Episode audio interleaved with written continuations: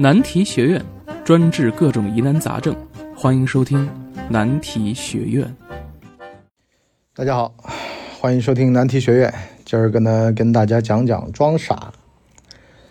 举世皆浊我独清，举世皆行我独浊，哪种好啊？其实呢，应该是啊，能够把自己这张牌打出去最好。好几年前了啊，我们上海有个听友叫 Pen，那会儿呢来杭州，刚好呢我们线下见了个面，聊了个天儿，聊了个什么事儿呢？就是他脖子后面那小辫子。他呢本身呢是一个厨子，厨子呀在业内呀，想要被人记住啊，你就得有点特点，比如说啊，厦门有那种小眼镜酱油水儿。老板是个小眼镜儿，就比如说啊，杭州啊有老头油爆虾，这人是个老头王麻子剪刀，姓王的脸上有一麻子。快速记忆法能够很快的让你跟别人区隔开，在你没名气的时候吧，方便别人记住你；在你有名了之后呢，这就会成为你的外号，传的比较开。啊，按现在的说法来说，传播度比较广。这个文和友老板文斌啊，做了一个纪录片儿，他讲到了广州超级文和友里面有一个叫炒罗明，这位大哥呢，年纪一大把了，去年呢女儿结婚，在婚礼上呢，由于他这个化了妆的一个男性的形象啊。就比较阴柔吧，比较文气的形象吧，上了媒体，见诸报端，导致呢广州街头议论。毕竟呢，炒罗明是个厨子，开着这么一家，按广州的说法来说叫做档口啊，做螺，就炒螺丝儿嘛。那么晚上呢，就陪客人喝两口，穿着这个红色的衣服。那么，我老婆跟我一块儿看这个纪录片的时候呢，就问我说：“何必呢？是吧？好好的做个买卖，别被人觉得你这人怪怪的啊，引起争议，甚至呢是还陪客人喝酒喝成那样。”我说啊，首先啊，咱得搞清楚了，很多啊割韭菜的逻辑都这样的啊。首先呢是话题引起争议。引起争议了之后呢，把人给吸引过来。您一卖大力丸的，你说我这大力丸多好，没人看。完事怎么样呢？这个弄一个这个情景，演一出戏，是吧？把人吸引过来。比如说，拿一个大石头放在胸口，是吧？胸口碎大石，先来找，别人一看，哎呦，有热闹看了啊，看他死不死。啊，哎呦，力气这么大是吧？非但不死，胸口没伤。啊，然后呢，卖蛇胆的，弄只蛇，把蛇的头钉在墙上，完事儿呢，在那剥蛇皮取蛇胆。哎，一看热闹，都来了。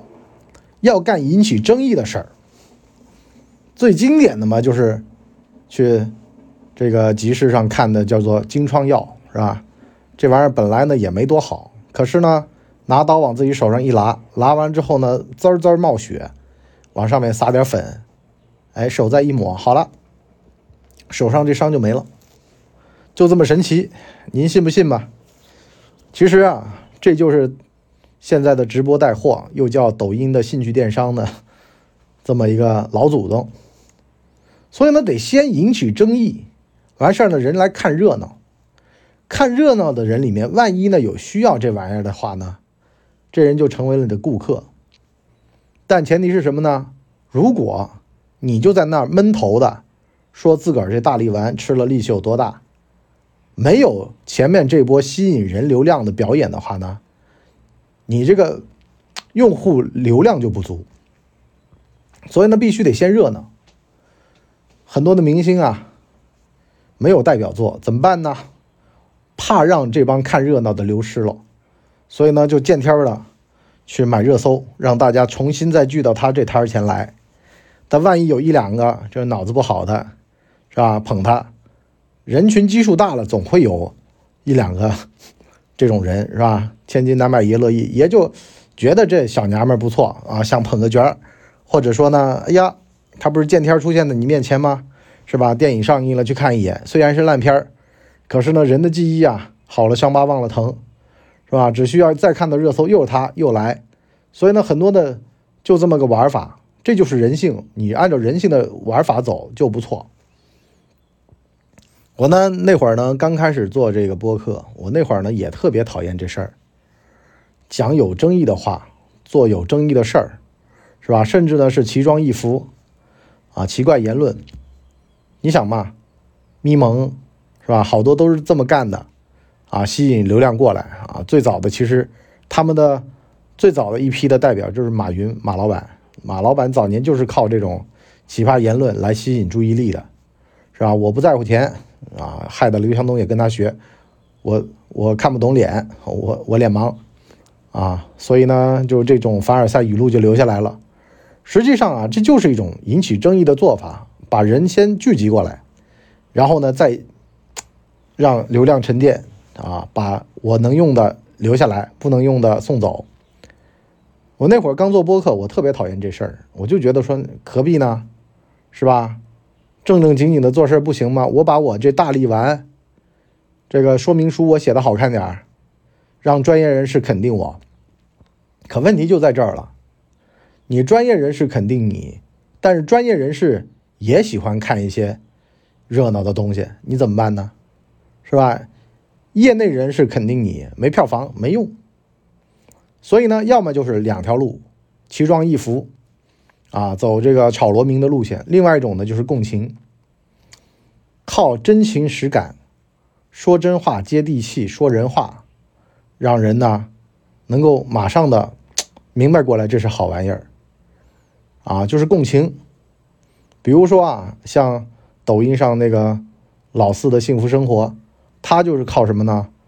靠真正的去观察你身边的人，让这些身边的人，他把他表演出来，真正的生活会说话，从而呢，越看越抓人，把人抓过来。其实艺术表现也是这样的啊，你就比如说，像贾玲的这个《你好，李焕英》，实际上就是。引发了一个全民的共鸣，就对于自己的上一代人和自个儿的关系，其实他传播的最广的那句话就是现在的教育焦虑嘛，就是妈就希望你平平安安的、健健康康的长大，戳中了很多人的泪点。其实，在电影宣传的时候，他们压根就没有想到这事儿居然会现在形成现在就大家的共鸣。但是呢，事实就这样，你越不起眼的，可是呢，他越打动人。老四就喜欢观察坐在角落里面吃早饭的、吸吸着鼻子的那种有抽动症的人，对吧？然后呢，表演他们生活当中的行为，啊，或者是结巴，或者呢是夜鸥啊，就那讲话舔点点舌头那种，是吧？大大家好，我我四我四就这种老四啊，我是斌呢，就这种。为什么呢？其实真实的东西它也会说话。但是呢，你没有这个能耐，那就只能选择一种奇装异服的方式。所以呢，我就跟我老婆说：第一呢，啊，比如说我老婆说，为什么他还陪客人喝酒？因为在杭州啊，很少能见到这种开摊儿的老板呢，把自个儿喝醉，因为这没法做生意嘛。但是呢，我去南京、去广州，真的碰到过好多，就这种真的跟客人哈拉的。实际上是什么呢？我觉得一方面呢是他自个儿不自信对菜啊，另外一方面呢。这也是他拉熟客的一种办法。杭州为什么没有呢？是因为杭州的这个流量比较大，大家呢都比较忙，也没空陪你喝。很多时候吃个夜宵，大家都匆匆忙忙的啊。因为呢，这个生活节奏一旦快了吧，那么也没有那么多的耐心去懂得他的顾客要什么吃什么。不是做老街坊生意的，他没必要这么干。好了，那么就导致到呢，跟客人喝酒喝得酩酊大醉，一方面呢是心里面也真有苦。啊，靠喝酒排遣，是吧？生活跟工作都在一块儿了嘛。那么生活里面就是工作，工作里面就是生活。越是讲人情味儿的地方，越有这种社会风气，是吧？那么为了让自个儿撑下去啊，寓工作于生活，那另外一个呢，穿奇装异服，我老婆说太难以理解。我说未经他人事啊，莫劝他人善。这人呐，他如果说吃过了这波红利，啊，靠这个东西能够吸引到生意，那他就只能够按照片里的说法，一年三百六十五天，一年三百天吧，剩下六十天我要干嘛啊？三百天就穿一模一样的衣服，干一模一样的事儿，在那儿唱歌给客人听，然后呢，让客人就是形成这个粘性，也不知道呢是来看你唱歌的呢，还是喜欢吃你炒的螺丝儿。就像那些流量明星的这个粉丝一样的，到底是吃他的颜呢，还是吃他的演技？这玩意儿搞不清楚。但是呢，陷入到这种流量瓶颈当中呢，他就会这样。啊，我我搞不清楚你到底是为什么来的，那我就宁愿把这事儿给做到极致吧。啊，就像我特别不喜欢别人给我贴标签，说我是一个流量。的播客一样的，我从来不做流量，啊，可能你今天什么情人节啊，各种节的，你去别的播客里面，你听到的都是应景儿的东西。可是我这儿就像日本富士电视台一样的，还在播我自己自制的剧一样的，不追流量，这就是另外一种极端，哈，就是在创作上或者是在做人方面，就是我就依赖我这个东西，我得把自个儿的这个标签打好了，我就是个演员。啊，演员以内的事儿我都能干，啊，演员以外的蹭流量的，或者说啊要新闻的，因为呢，这个要识得咸鱼抵得渴呀，必须得知道啊。有的时候你玩这种擦边球，你一玩一来二去的，很容易也会出问题，是吧？由由于言论啊，你一个演员你去干直播，完事儿呢，本来呢是。行情还挺好的，对不对？刚刚得了那个什么，我就是演员的冠军，翟天临，直播里面说错话了啊，立人设嘛，卖人设嘛，卖人设翻车的很多的，还有同桌啊，其实都是青年才俊，水平都不错，可是呢，就因为不务正业啊，就是多说两句错了，所以呢，你看吧，那些真正的打演员牌的这种电影咖很少啊，就出来做综艺呀，出来。卖人设，关键问题就在于这儿，他自己靠自己的这个事儿能干好，没必要弄别的，弄别的还容易翻车。啊，翻了车呢，你这片儿也没了，你工作也没了，你啥都没了，还不如踏踏实实的去琢磨演技。啊，所以呢，这叫闷声发大财，这叫低调，因为大家走的路线不一样，所以呢，像我们讲难题学院，一定要把这个难题给说透了。很多人在生活当中的难题是什么呢？别人走拍马屁路线，我能不能学？我也跟着他拍马屁。群里面前几天有个人跟我讲说，他同学啊升任市长了，同学们都在群里面恭贺。我说你随大溜就行了，这玩意儿没必要。为什么呢？翻过话头来说，人家特别烦那种话说的好听的这块儿，是吧？那求你办事儿办不办呢？我给你朋友圈点赞了，你不办吗？说你没良心，我给他朋友圈都点赞了。我觉得我跟他关系不错，他不给我办，反而呢，你给他压力轻点儿，是吧？就是正正经经的、正正常常的关系，大家呢反而放松下来，还能处好。那真到有什么情况了，他觉得你这人挺仗义的，啊，不是那种趋炎附势的人，那么顺手给你办了也就办了。好多时候其实就是头摁着不喝水的这种逻辑，你拼命的一定要。说句实话嘛，就包括还有年轻人跟我讲说，现在有个非常好的机会，当面跟市领导汇报，要怎么样一击必中。我说你这纯属就是开玩笑了。多少的年轻人想窜到领导面前，对呀，没错呀。可是领导心里面的劲儿是怎么的？你这事儿对我有没有用？有话则长，无话则短。你换个身份，你也一样啊，是吧？有话你多说，没话你少说。我想听的你多说说。那你得揣摩他的意思的，而且，一个聪明人是什么呢？到哪儿，他都已经做好了十足的准备。那这会儿的准备是什么呢？其实就是你这个人啊，在这种事儿上面，平时有没有积累？就怕什么呢？就怕是你准备的他都不想听，他想听的是脱稿的东西。那这些东西其实都是在平时，你有没有准备好？是吧？你说上诗词大会一样的临时背个二十首诗没用，这会儿跟你讲秋天的秋，你给我背一百首，你怎么背得上来？这就靠平时积累，真别想要说这会儿能够马上来。所以呢，有能耐的人呢，你学会低调，因为呢，能耐这个东西啊，很容易会沾沾自喜啊，特别是有点小成绩了之后呢，就飘。但是也别看不起那些拍马屁的啊，然后呢攀附关系的，人家呢也是这么这条路走上来的，那也总得有吹鼓手，对吧？但是你不是那个身份，那种出身，没必要去学他啊。转这个型也挺难的，是吧？好好的，就是这玩意儿就是两边互相羡慕啊。能臣呢羡慕这些。对吧？宁臣呢，这个嚣张跋扈，可是宁臣呢，他羡慕你的低调啊朴素。为什么呢？他如果不高调啊，这帮拍马屁的如果不高调，那早就被干掉了。他必须得在那儿啊，这个跳梁小丑，在那表演。可是你不用啊，我靠自个儿的实力，这有什么关系呢？所以呢，我们上半集就先聊到这儿。我们下半集呢，跟大家聊聊呢，装傻。举世皆浊我独清啊！你这就是作死啊！而且呢，也没有必要去叫醒那些睡着的人。一个中年人跟年轻人说：“哎呦，我希望你们积极一点，我当年就错失机会了。”这帮年轻人想：“你给我画什么大饼呢？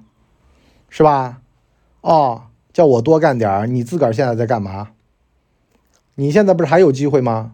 种树最好的机会不是十年前和现在吗？”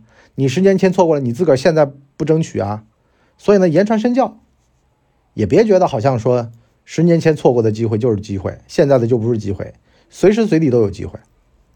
那么叫醒年轻人什么意思呢？自个儿走过的弯路不想子女走，不可能。他是人，他就会走弯路，承认他走的弯路，而且呢，有的时候还得绕过去陪他走一走。哎，儿子，你看这有个水坑是吧？来来来，我们踩进去。为什么呢？他就觉得表面上是个水水坑，可是脚一踩进去，啪，啊，可能这水坑有一米多深，是吧？整个人就栽进去了，回家要挨他妈的骂，完事儿就转过头来恨恨地看着你说：“老头儿，你不是走过吗？你为什么不告我？”然后你说：“我也不知道呀。”哎，反而呢，千万别说拉着他说硬不往让他往里面走，有的时候吃点小亏是吧？人就懂得敬畏之心了。我就看过那种家学渊源。长辈儿都是非常谨慎的人，啊，养出来的子女反而呢大大咧咧的，为什么呢？就什么路都帮他挡好了，你说怎么弄？所以呢，他人即地狱，但呢要理解别人。所以呢，这个装傻，啊，要让傻的人觉得你跟他们一样傻，聪明的人让他觉得你跟他们一样聪明，这就行了，啊，这个很不容易办到的。你真以为说，其实这就是一个兼容性。